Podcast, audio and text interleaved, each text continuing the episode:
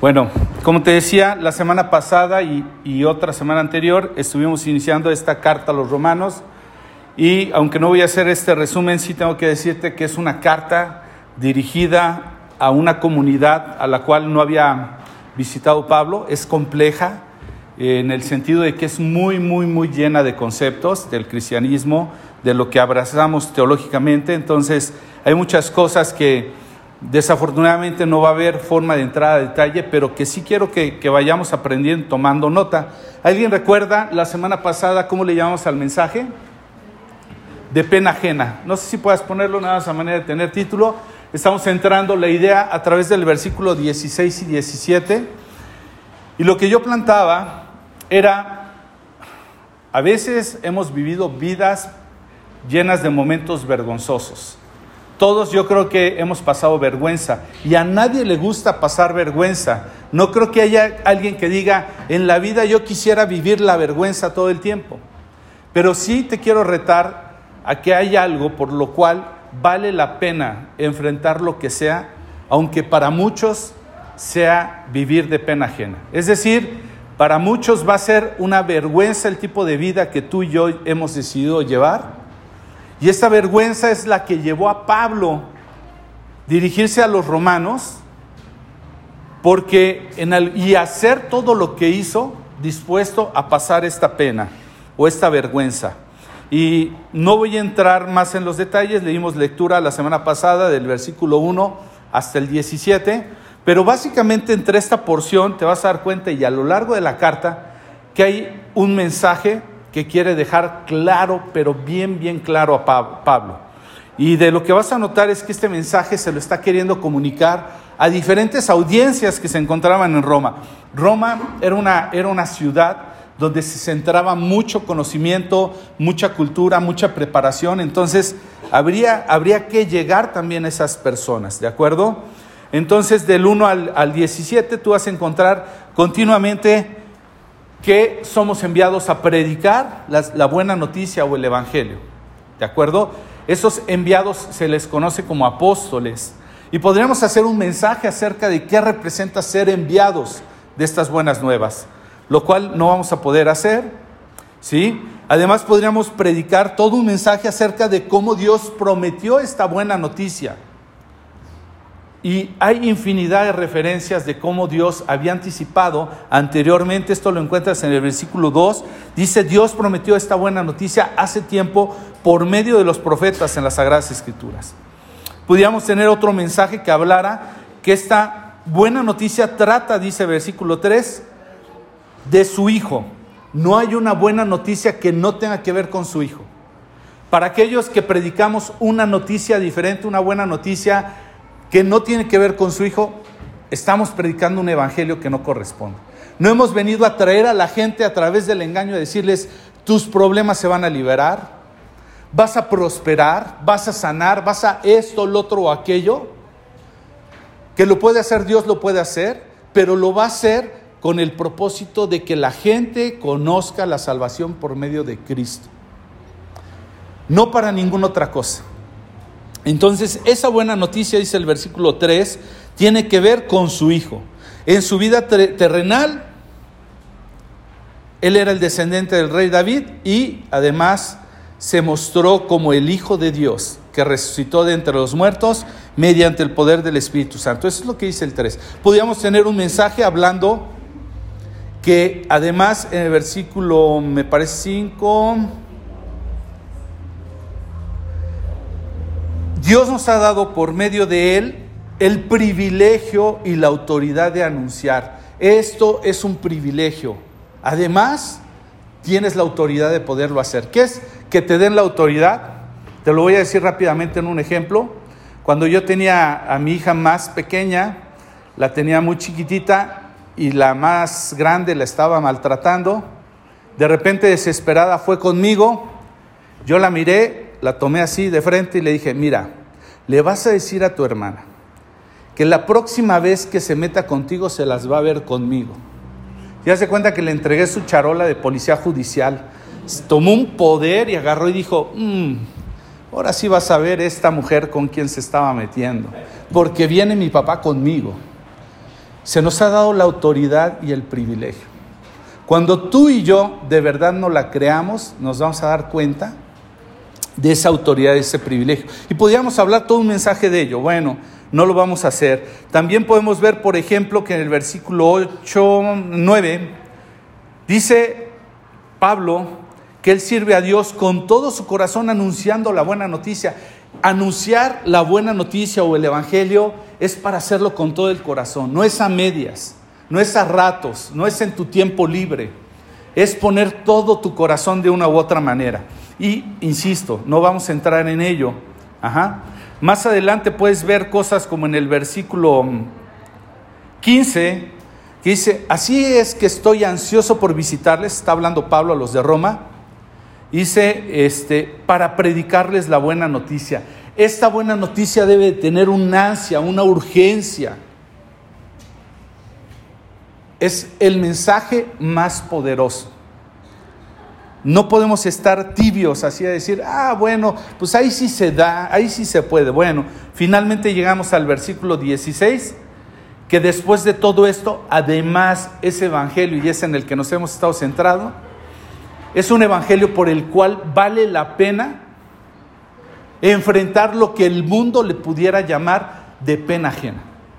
Dice Pablo en el versículo 16, pues no me avergüenzo de la buena noticia acerca de Cristo, porque es poder de Dios en acción para saber, para, salvar, perdón, a todos los que creen, a los judíos primero y también a los gentiles. Esa buena noticia nos revela cómo Dios nos hace justos ante sus ojos, lo cual se logra del principio al fin por medio de la fe. Como dicen las escrituras, es por medio de la fe que el justo tiene vida. Y ahí es donde estuvimos y básicamente traté de llamar tu atención porque en estos dos versículos hay cuatro palabras claves en lo que es esa buena noticia. Las primeras dos las vimos la semana pasada y solamente te tengo que decir que esa buena noticia tiene que ver con el poder de Dios. No tiene que ver con tu poder y lo que tú puedes lograr. Nosotros no podemos convencer a nadie ni podemos hacer nada por nosotros mismos si el poder de Dios no estuviera. Hablamos bastante y no voy a entrar en ello. Y la segunda palabra que tratamos de entender dentro de esa buena noticia es que ese poder de Dios se manifiesta para una cosa. No se manifiesta para impresionar a los demás. No se manifiesta para que nos jactemos de ser muy buenas personas. Se manifiesta para salvación. Y esto tiene que ver con la salvación de algo. Y aquello que la gente a veces no entendemos que le llamamos pecado. Muchas veces la gente no entiende qué es el pecado, pero tiene bien ubicado todo el daño que esto produce. Si quieres saber qué es pecado, empieza a pensar, oye, ¿será pecado comer tacos de pastor, pastor? Pues yo te diría, pues no. Todo me es lícito, diría Pablo, no todo conviene porque si los como a las 2 de la mañana y me como 15, pues seguramente me va a afectar. Entonces siempre que trates de preguntarte qué puede ser pecado, empieza a ver si eso te va a agregar sufrimiento, dolor o en alguna forma te va a sacar de la voluntad de Dios. Entonces el Evangelio no solamente tiene que ver con el poder de Dios obrando, sino además con un propósito, salvación. Y para que tú y yo entendamos mejor la salvación y obviamente la buena noticia que viene con, como mensaje, tenemos que entender que la salvación es ser librado de algo. Si tú y yo no entendemos que esto se trata de librarnos de algo, no hemos entendido entonces para qué se, se manifestó el poder de Dios. Y esa fue la segunda palabra que tratamos de desarrollar en el mensaje de la semana pasada. Somos liberados empezando por la ira de Dios. Y uno dice, a, ver, a ver, a ver, a verles. ¿Me hablas de, de que voy a ser salvado de la ira de Dios? A ver, ustedes mismos me han dicho que Dios es amor. ¿Cómo me puedes hablar de un Dios que tiene ira? Pero este concepto de ira no se trata de ese eh, pensamiento irracional de simplemente me enojé y hago mi rabieta y mi berrinche y aviento todo. Y para que tú y yo entendamos bien el concepto de la ira de Dios o el malestar de Dios a potencia, tenemos que entender que Dios diseñó todo, conforme dice Génesis en sus primeros dos capítulos, todo de una manera que era bueno. Y el darnos cuenta que lo que Dios diseñó como bueno ya no lo disfrutamos o no lo podemos disfrutar, te debe, te debe llevar a entender que eso da coraje.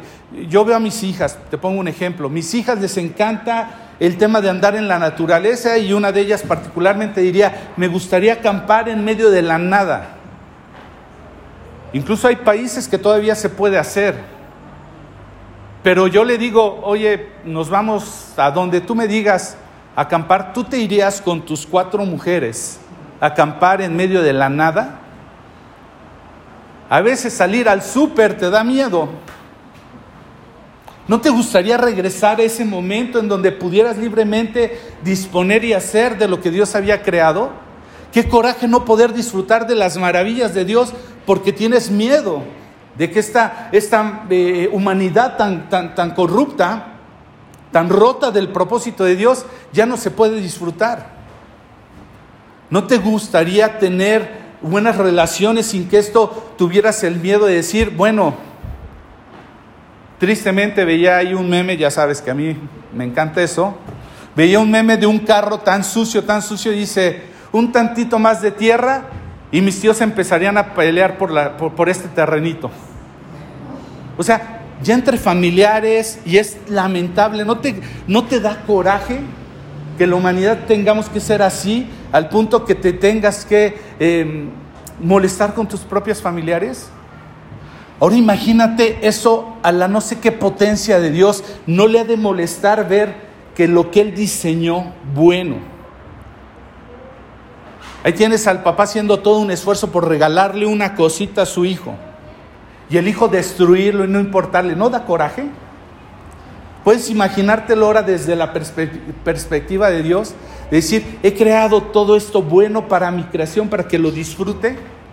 No debiera ser suficiente para decir, ya ven, quiero conocer lo que tú has creado, lo que tú has prometido porque esto no funcionó. En ese sentido podemos entender la ira de Dios y podemos entender un Dios airado contra sus enemigos, contra todos los que se levantan en querer destruir lo que Él había creado. A eso se refiere. Y entonces tenemos que, tenemos un Dios airado porque antes de conocerlo, yo era enemigo de Dios. Y aún cuando lo conozco, todavía no aprecio y valoro y guardo las cosas que Dios creó. Y tengo que arrepentirme y tengo que venir a Él y decirle, pequé contra ti. En otras palabras, fallé contra lo que tú creaste. Estoy yendo en contra de la voluntad que tú tenías para esto. Le mentí a mi hermano, eso es ir en contra de lo que tú creaste. Creaste una relación entre nosotros pura y buena. Y por eso es que nos arrepentimos. Entonces entender de qué somos librados es entender que íbamos contrarios a Dios, enemigos de Dios, nos oponíamos a Dios. Y ahora por medio de Él es que poco a poco caminamos hacia su voluntad. ¿Te das cuenta? Esa fue la segunda cosa que trae esta buena noticia. No solamente ver el poder de Dios, sino verlo para liberar, para salvar cada una de las cosas que Él creó, empezando por su creación más preciosa que somos tú y yo. Entonces, entender el Evangelio correctamente es saber que ha venido el poder de Dios para qué? Para salvación, para librarnos de las consecuencias. Y el día de hoy vamos a hablar de la tercera palabra clave que tiene que ver con esta buena noticia. Y la tercera palabra clave, te voy a recordar lo que dice el versículo 16 y 17.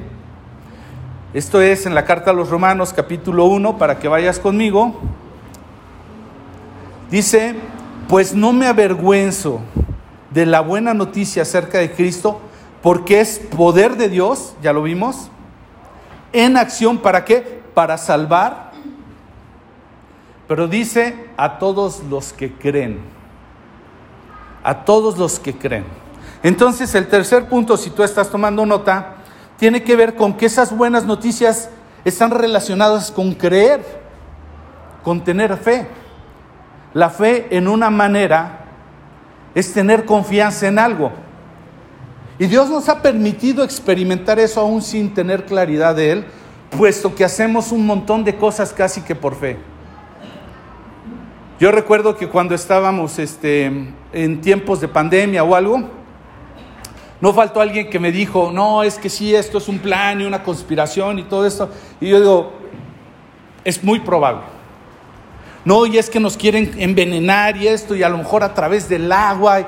Y yo digo, mira mi hermano, por años hemos, algunos de nosotros, tomado Coca-Cola, no tenemos la mínima idea de qué contiene ese líquido. Y no estamos tan preocupados. Casi que vivimos por fe porque me lo vendieron, no me va a pasar nada. O sea, vivimos con una fe natural en muchas cosas, en todo lo que hacemos. Quienes viajamos, nos subimos un avión y no necesitamos conocer todas las leyes de termodinámica ni otras leyes de la física. Simplemente decimos, bueno, pues yo creo por fe, de alguna forma, confío, me voy a subir y yo creo que voy a llegar a tal lado. Mis hijas se suben al carro conmigo prácticamente por un acto de fe, porque no saben si dormí bien, no saben si el carro está en buen estado, si se le ha dado mantenimiento ni nada. Se suben. Entonces, de alguna manera, Dios nos ha permitido experimentar este, este concepto de la fe que tiene que ver con creer. Pero dice, las buenas noticias son poder para salvación para todo aquel que cree. Lo que me encanta aquí es que esto está puesto para todos, para todos. No para, que, para los que son hijos de padres cristianos, no para los que estudiaron, no para los que trabajan, no para los famosos, es para cualquiera, no importa cuál es tu condición, la condición es que tiene que ver con que crean. ¿Sí? Eso es lo que tiene que ver con que crean. Y si tú has tenido oportunidad de leer, con frecuencia lo cito, Hebreos capítulo 6, versículo 1 y 2, habla de las doctrinas básicas, los rudimentos le llama según la versión que leas, la Biblia. Los rudimentos de la doctrina de Cristo. El primero es arrepentimiento de obras muertas. ¿Qué tiene que ver con esta doctrina? Que te enseñen a que no es por todo lo que tú hagas. Porque tú mismo no tienes el poder. Es el poder de Dios para salvación. Eso tiene que ver con arrepentimiento de obras muertas. Es arrepentimiento es tengo que cambiar mi manera de pensar, de creer que yo soy suficientemente bueno para lograr lo que yo me propongo. Y saber que yo no he hecho otra cosa más que arruinar mi vida muchas veces y solamente Dios ha podido construirla. Eso es arrepentimiento de obras muertas, en otras palabras. Y, y si ya te arrepentiste, de que no esté en ti y en tu poder para poder cambiar las cosas, la segunda doctrina tiene que ver con fe en Dios. Es la segunda doctrina básica y lo primerito que debe aprender un cristiano es que Dios es poderoso para hacer todo. Yo no lo puedo hacer. Entonces, donde hay fe, está el poder de Dios para salvación. ¿Y qué es fe? Es creer. ¿Y qué es creer? Es tanto como, como pensar que yo voy a primirle el botoncito ahí y yo estoy esperando que haya luz. Yo no sé qué hay detrás de todo eso y qué hace la compañía de luz detrás de todo eso, pero el caso es que yo sé que con activar ese botón yo voy a tener iluminación. No sé cómo sucede. Yo no sé si tú sepas y conozcas y comprendas todos los conceptos de cómo se genera toda esa electricidad, desde dónde viene y cómo funciona, pero el caso es que ahí está la luz. Y esa confianza no tiene que ver con solamente confiar, tiene que ver con la palabra de Dios. Ajá. La fe de la que habla la Biblia no es una fe ciega, no es un paso al vacío, sino es un paso bien consciente de quién lo dijo, dónde lo dijo, cómo lo dijo y para qué lo dijo. Entonces, la fe a la que nosotros nos incitamos como seguidores de Jesús es para ver qué dijo Jesús. No es simplemente a ah, yo voy a creer algo por creer. Eso se llama misticismo. Eso se llama superstición. Solamente porque yo lo creo así va a suceder. Pero la fe de la que habla la Biblia es aquella que no es un paso al vacío, es un acto bien consciente de qué Dios dijo en su palabra, para qué lo dijo. Y eso va a hacer que obre de una manera sobrenatural. ¿De acuerdo? Lo describe en Hebreos, 6, eh, Hebreos 11.1 de esta manera. La fe demuestra la realidad de lo que esperamos y es la evidencia de las cosas que no podemos ver.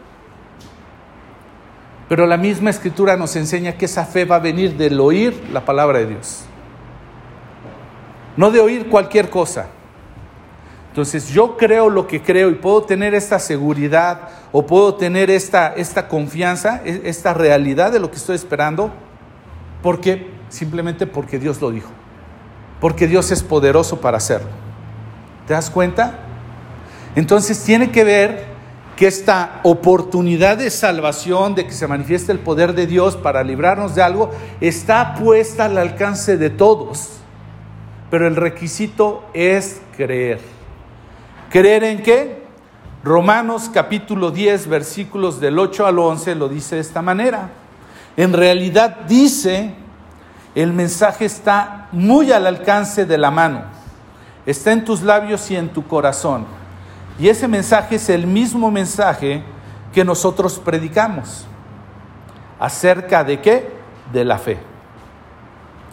Si declaras abiertamente que Jesús es el Señor, y crees que Dios lo levantó de los muertos, serás salvo. Pues es por creer en tu corazón que eres hecho justo a los ojos de Dios y es por declarar abiertamente que tu, este, tu fe que eres salvo. Como lo dicen las escrituras, todo el que en él confía jamás será avergonzado. Y aquí lo que Pablo está diciendo, ¿sabes qué? Es que apunta de alguna manera no a una vergüenza que va a evitar confiar en Dios, sino todo lo contrario. Ajá. Es una, es una vergüenza que se puede enfrentar siempre y cuando estés dispuesto a saber que ya eres salvado por Él. Y aquí quiero profundizar un poquito, un poquito más, porque a veces estamos luchando con la idea de querer agregar algo para salvarnos. La escritura misma en el primer capítulo de Romanos nos empieza a decir que con Cristo es más que suficiente. No hay nada más que le podamos agregar. Cuando el Señor Jesús está en la cruz y Él dice consumado es, en otras palabras es como si hubiera dicho, ya está pagado, completito. Pero a veces no sé qué idea tenemos en la mente, que es como cuando uno comprara su casa y estuviera pagando a bonitos y de repente alguien llegara y dijera, ahí te va el depósito completo, y tú de todas maneras cada mes o cada día o quisieras ir a llevar un paguito. Te van a decir en el banco, ¿esto para qué? No, es que yo quiero abonar para que mi casa sea liberada. Pero si ya vinieron a pagar, ¿quién va a querer seguir pagando? ¿Acaso hay algo, y esto lo vamos a aprender un poquito más adelante, pero quiero que entiendas que no hay nada más que le podemos agregar a nuestra salvación. Pero para ello hay que creer en dos cosas. Una, en el poder de Dios, que la salvación proviene de Dios. Y dos, que ese poder fue para salvarte de algo. A eso se le llama justificación. Lo voy a poner en términos más sencillos. La ley de Dios decía que la paga del pecado es muerte, ¿cierto? Yo voy a recibir como consecuencia de pecar muerte. Muerte, en otras palabras, el griego significa separación. Yo lo que voy a recibir es cada que peco y en la medida que peco me voy a ir separando de ese Dios santo. Entonces, ¿qué sucede? Que si yo cometo algo, yo voy a tener unas consecuencias. Hay un juez justo que dice, ok, la ley dice esto, tú cometes esto, tu, tu consecuencia es esta otra. Pero viene alguien y te justifica. ¿Y qué es justificar? Es tomar tu lugar. Cuando tú y yo nos justificamos, decimos, ¿por qué llegaste tarde, hermano, a la iglesia? Ah, es que había mucho tráfico. En otras palabras, estás transfiriéndole la culpa a algo llamado tráfico. Así nos justificamos. Entonces, cuando nosotros pecamos, cuando teníamos una, una, condena sobre nosotros, vino alguien y nos justificó, tomó nuestro lugar. Y entonces no solamente me justificó, sino que me libró de esa consecuencia que yo iba a pagar y además me dio un propósito. A todo ese concepto se le llama redención. Redención es vengo, pago para que tú seas librado y te doy un propósito diferente. Todo eso se le llama redención. Y fue lo que hizo Jesús. Entonces, ese creer tiene que ver con que entiendes bien el poder de Dios, que solamente Él tenía el poder de salvarnos, no hay nada de lo que yo pueda hacer en el cual pueda tener poder de salvarme a mí mismo. ¿De qué? De una consecuencia. Y eso me justifica. Por eso Romanos, vuelvo a leerlo, capítulo 10, versículo 8 está diciendo, este es el mismo mensaje que predicamos acerca de la fe. No dice acerca de lo que tú puedes hacer. Si declaras abiertamente que Jesús es el Señor, ¿de dónde viene esta palabra Señor? De me compró. Yo era esclavo del pecado, vino y me compró. Y crees en tu corazón que Dios lo levantó de los muertos, es más, que tiene el poder. Si tú crees estas cosas, que alguien te compró y alguien tiene ese poder para salvación, entonces serás salvo. Pues es por creer en tu corazón que eres hecho justo. Imagínate, vuelvo al ejemplo, que hay un preso que soy yo, llega alguien y me dice, Luis, yo te quiero salvar y te quiero sacar. Y yo le digo, ¿tú quién eres? Tú no me sirves de nada. Yo no lo creo que tú me puedas sacar de esta condición. Nunca voy a salir de la condición si yo mismo rechazo al que tiene el poder para tomar mi lugar y salvarme. Entonces por eso está diciendo aquí, pues creer en tu corazón, ajá, por creer en tu corazón, eres hecho justo a los ojos de Dios y es por declarar abiertamente tu fe que eres salvo. Entonces tiene que ver con dos hechos. Una, que reconozcas de dónde puede venir tu salvación y dos, que por tu propio derecho tú digas, sí, quiero que me salves. ¿De acuerdo? Entonces, quizás lo que deberíamos de preguntarnos ahorita es, ¿en qué está nuestra fe? ¿En dónde está puesta nuestra fe? hablando de un tema de salvación, en lo que tú y yo podemos hacer, en lo bueno que hemos sido en la vida. Eso es justificarte tus propias obras. Si la fe tuviera que ver con un hecho, que ahorita nos vamos a meter a la cuarta palabra que tiene que ver con justicia, si la fe tuviera que ver con algo que yo pudiera hacer,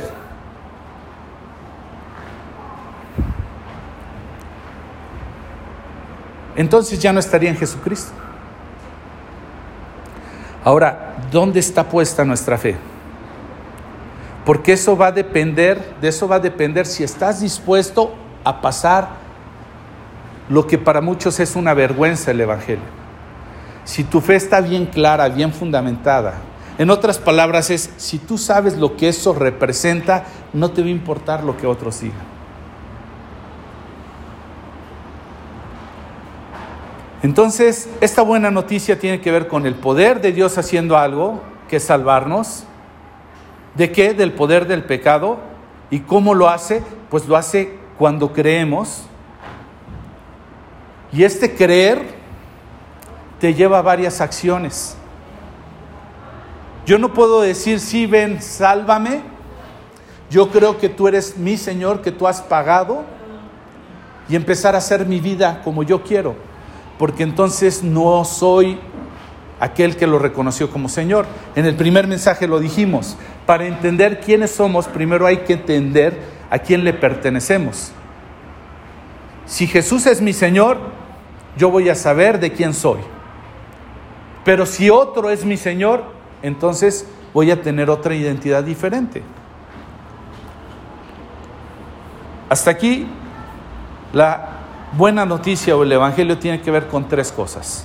El poder de Dios para salvarnos, para todos los que creen. La forma en la que lo hace es a, través de creer. Y voy a entrar en un último punto y tenía que ver con esta justicia de Dios. Porque la buena noticia tiene que ver con que Dios es justo. Yo creo que todos lo sabemos. ¿Habías oído que Dios es justo? ¿Y cómo puede convivir una verdad así de fuerte? Decir, hay un Dios justo, hay un Dios que no se le puede sobornar, que Él sabe todo lo que hacemos, pero que a su vez es un Dios amoroso. ¿Cómo podemos balancear esta idea? ¿Sí? Lo primero que vamos a ver es que cuando tú y yo tenemos fe en esto que hemos leído, que es en la obra de Jesucristo, Dios empieza a activar su justicia. ¿De acuerdo? Vuelvo a Romanos 10.8 y te lo vuelvo a leer. El mensaje está muy al alcance de la mano, está en los labios y en el corazón.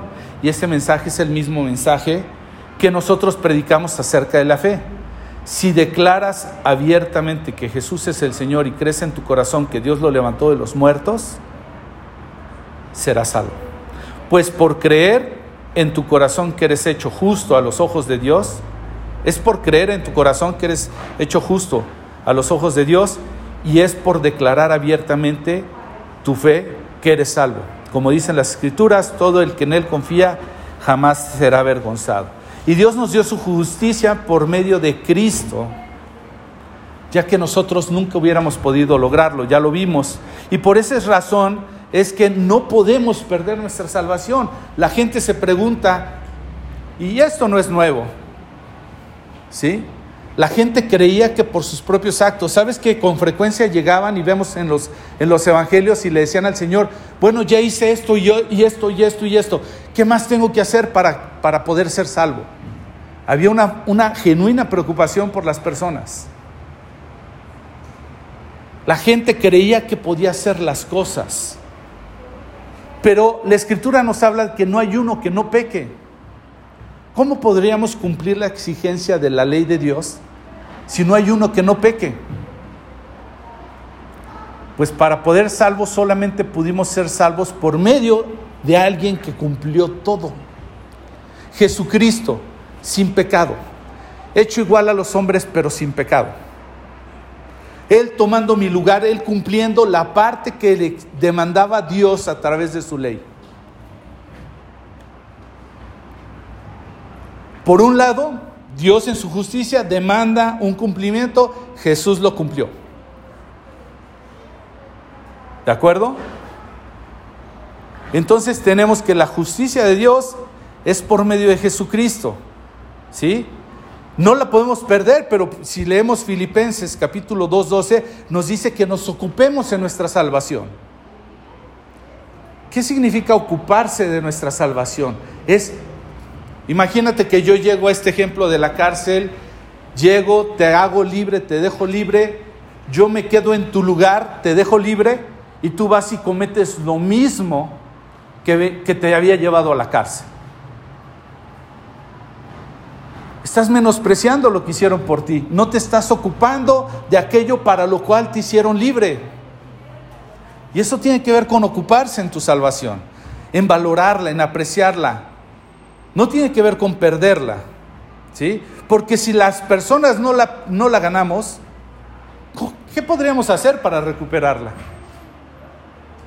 ¿Sabes que hay personas que lamentablemente están viviendo con una angustia de decir, es que a lo mejor ya la perdí y dime si Cristo que cumplió la ley completita sin haber pecado, apenas fue lo que pudo satisfacer la demanda de Dios, tú y yo qué podríamos hacer para volver a recuperar? Hebreos dice que no, después de Cristo no puede haber otro, con una sola ofrenda y para siempre. ¿Te das cuenta? Segunda de Corintios 5:20 dice, al que no conoció pecado, por nosotros hizo pecado, es decir, al que no había cometido nada como para estar en ese lugar, él se metió en ese lugar para que nosotros fuéramos hechos justicia de Dios en él. ¿Te das cuenta? Tomó mi lugar sin haber pecado, se llevó todos mis pecados y me dejó libre. ¿Por qué pecados? Por los que yo había cometido, por los que había cometido, por los que estoy cometiendo y, por los que yo voy a cometer. ¿Seguro, Luis? Seguro. Pagó por mí, me compró completito. No, no, no me compró hasta el 2023 y a ver qué va a pasar del 24 en adelante. Efesios capítulo 2, versículo 8 y 9 dice, Dios los salvó por su gracia cuando creyeron. Por su gracia, es decir, de forma gratuita, es decir, a ti no te costó. Pero lo que es gratis no significa que no haya costado. Si yo hago una fiesta y te digo, oye, y me dices, oye Luis, ¿qué tengo que llevar? No, nada es gratis. ¿Tú qué crees que las cosas se crearon así mágicamente? No, quiere decir que a alguien le costaron. Para yo invitarte a una fiesta sin que tú compres algo es porque yo tuve que haber pagado por ello. Entonces dice, Dios los salvó por su gracia cuando ustedes creyeron. Ustedes no tienen ningún mérito en esto. Es un regalo de Dios. La salvación no es un premio por las cosas buenas que hayamos hecho. Así que ninguno de nosotros puede jactarse de ser salvo. Ninguno. Ninguno puede decir, yo como he sido un buen hombre en la vida, porque yo siempre he amado a mi esposa, porque cuido de mis hijas, porque soy bien trabajador. Por eso es que me he ganado la salvación. Ninguno de nosotros. Si tuviera que ver con algo que pudiéramos hacer, pues entonces sabes que los ricos pudieran hacer muchas cosas porque tienen mucho más dinero que, que otros pudieran hacer muchas obras buenas como para que entonces ellas, ellos fueran salvos. ¿Qué, ¿Qué sería de los pobres? O a lo mejor de los que son muy sabios, muy preparados, ¿sabes que ellos tienen capacidad de hacer más cosas? ¿Qué sería de los que no somos tan hábiles o, o lo, los que somos más torpes de alguna forma? Entonces la salvación no depende de lo que podemos hacer para que nadie se jacte. Y Romanos en la misma carta, en el capítulo 3, 21 al 31, dice, pero ahora tal como se prometió tiempo atrás en los escritos de Moisés y de los profetas, Dios nos ha mostrado cómo podemos ser justos ante Él sin cumplir las exigencias de la ley. Dios nos, nos hace justos a sus ojos cuando ponemos nuestra fe, perdón, Dios nos hace justos a nosotros cuando ponemos nuestra fe en Jesucristo. Y eso es verdad para todo el que cree, sea quien fuere. No hay condición, no hay judío, no hay gentil, es para todos. No hay rico, no hay pobre, no hay esclavo, no hay libre que no pueda tener derecho a esto. Dice el versículo 23, pues todos hemos pecado, nadie puede alcanzar la meta gloriosa establecida por Dios sin embargo, en su gracia, Dios gratuitamente nos hace justos a sus ojos por medio de Cristo Jesús, quien nos liberó del castigo de la perdón, quien nos liberó del castigo de nuestros pecados, pues Dios ofreció a Jesús como el sacrificio por el pecado. Las personas son declaradas justas a los ojos de Dios cuando creen que Jesús sacrificó su vida al derramar su sangre. Ese sacrificio muestra que Dios actuó con justicia cuando se contuvo y no castigó a los que pecaron. Dios tenía una muerte y una separación para los que pecaron. No quiere decir que Dios pasó por alto su propia ley. La dejó ir sobre Jesús. Y si tú y yo hemos declarado que Jesús es el Señor y reconocemos que Él nos compró, esto no quiere decir que Dios, ups, perdonó. Él dejó ir toda, toda su justicia sobre Él. ¿Te das cuenta? Dice aquí, las personas son declaradas justas a los ojos de Dios cuando creen en que Jesús sacrificó su vida al derramar su sangre. Ese sacrificio muestra que Dios actuó con justicia. Cuando se contuvo y no castigó a los que pecaron en el pasado, porque miraba hacia el futuro y de ese modo los incluiría en lo que llevaría a cabo en el tiempo presente.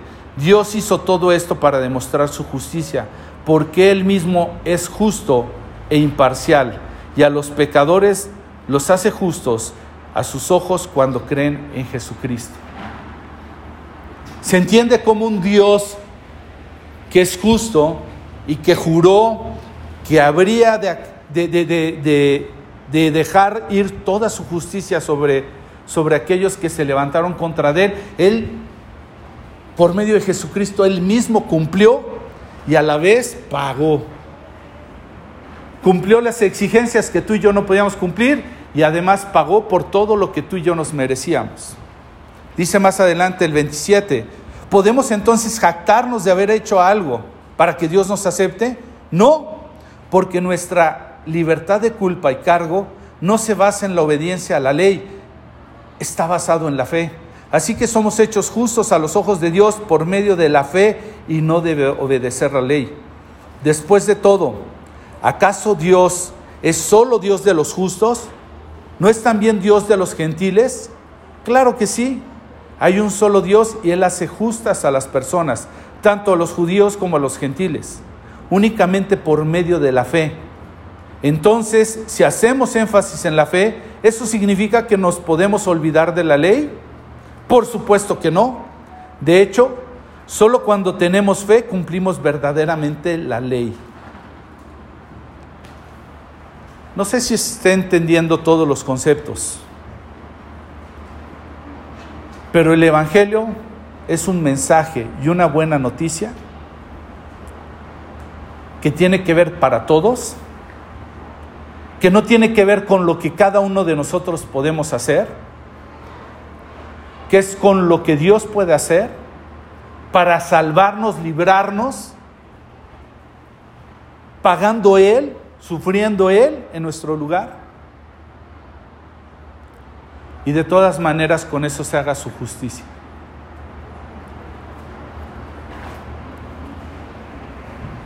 ¿No crees que sería, mira, ¿te puedes dar cuenta cuánto duele la justicia? ¿Alguna vez has sufrido una injusticia? ¿Sí? A veces por cosas muy pequeñas quisiéramos usar esa frase tan poderosa que caiga todo el peso de la ley sobre esa persona. A veces por cosas muy pequeñitas queremos que la justicia se cumpla. A veces por cosas más, graves en esta vida, ¿de acuerdo? Pero, ¿qué hay cuando se trata de ti o de mí? Misericordia.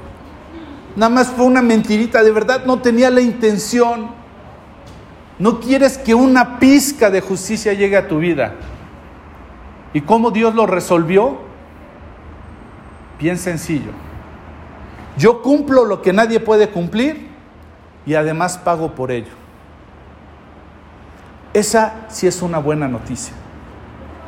Pero esa solamente para los que la creen. Eso es el Evangelio. Si tú y yo estamos predicando un evangelio diferente, que va en función de lo que otros pueden hacer o nosotros podemos hacer, habremos fallado.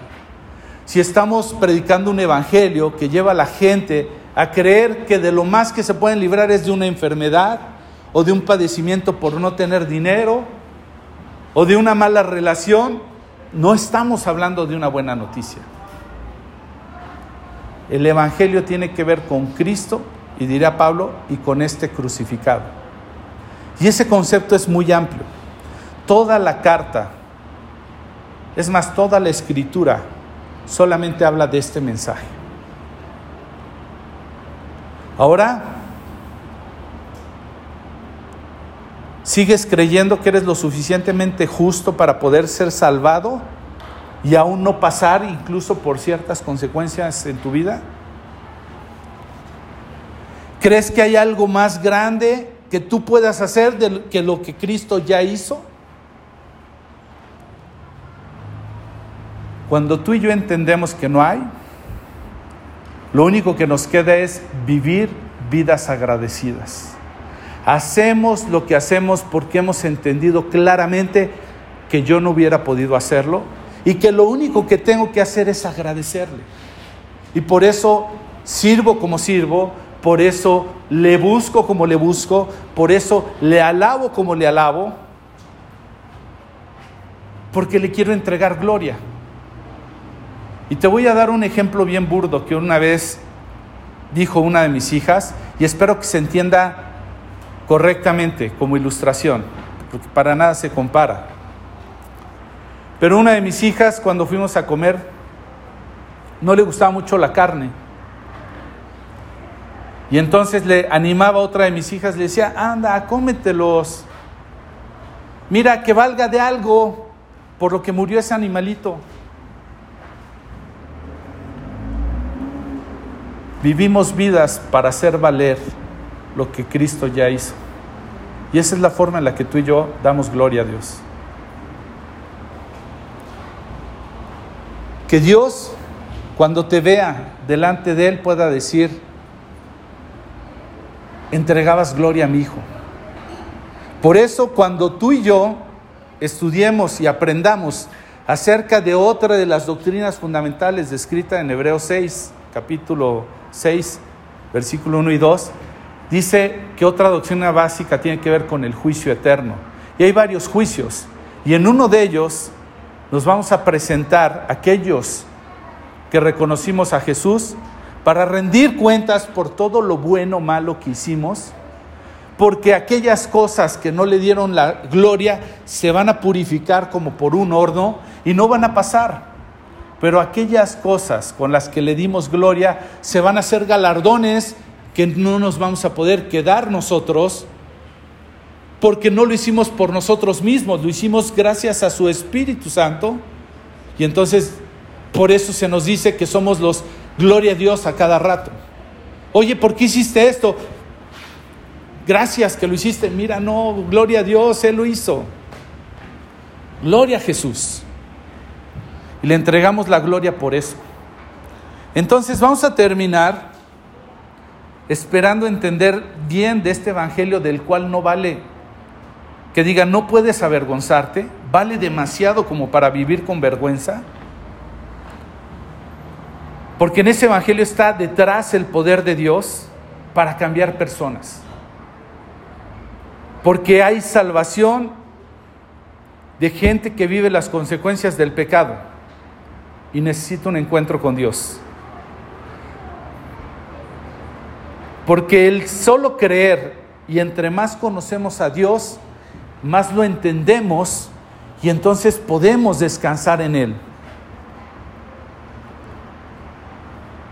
Cuando una persona entiende bien el Evangelio, se disipan sus dudas, se pone firme en sus convicciones, valora lo que tiene y ¿sabes qué hace? Lo comparte. Quiero que Dios nos permita ser una iglesia entendida, porque nada de lo que hacemos en este lugar va a tener sentido si ese evangelio no está llevando o esa buena noticia que tú y tú y tú y cada uno de nosotros lleva a los demás, si esa noticia no está trayendo a salvación a la gente, de nada, de nada sirve lo que estamos haciendo. Todo lo que hacemos gira en torno a esta buena noticia. Amén.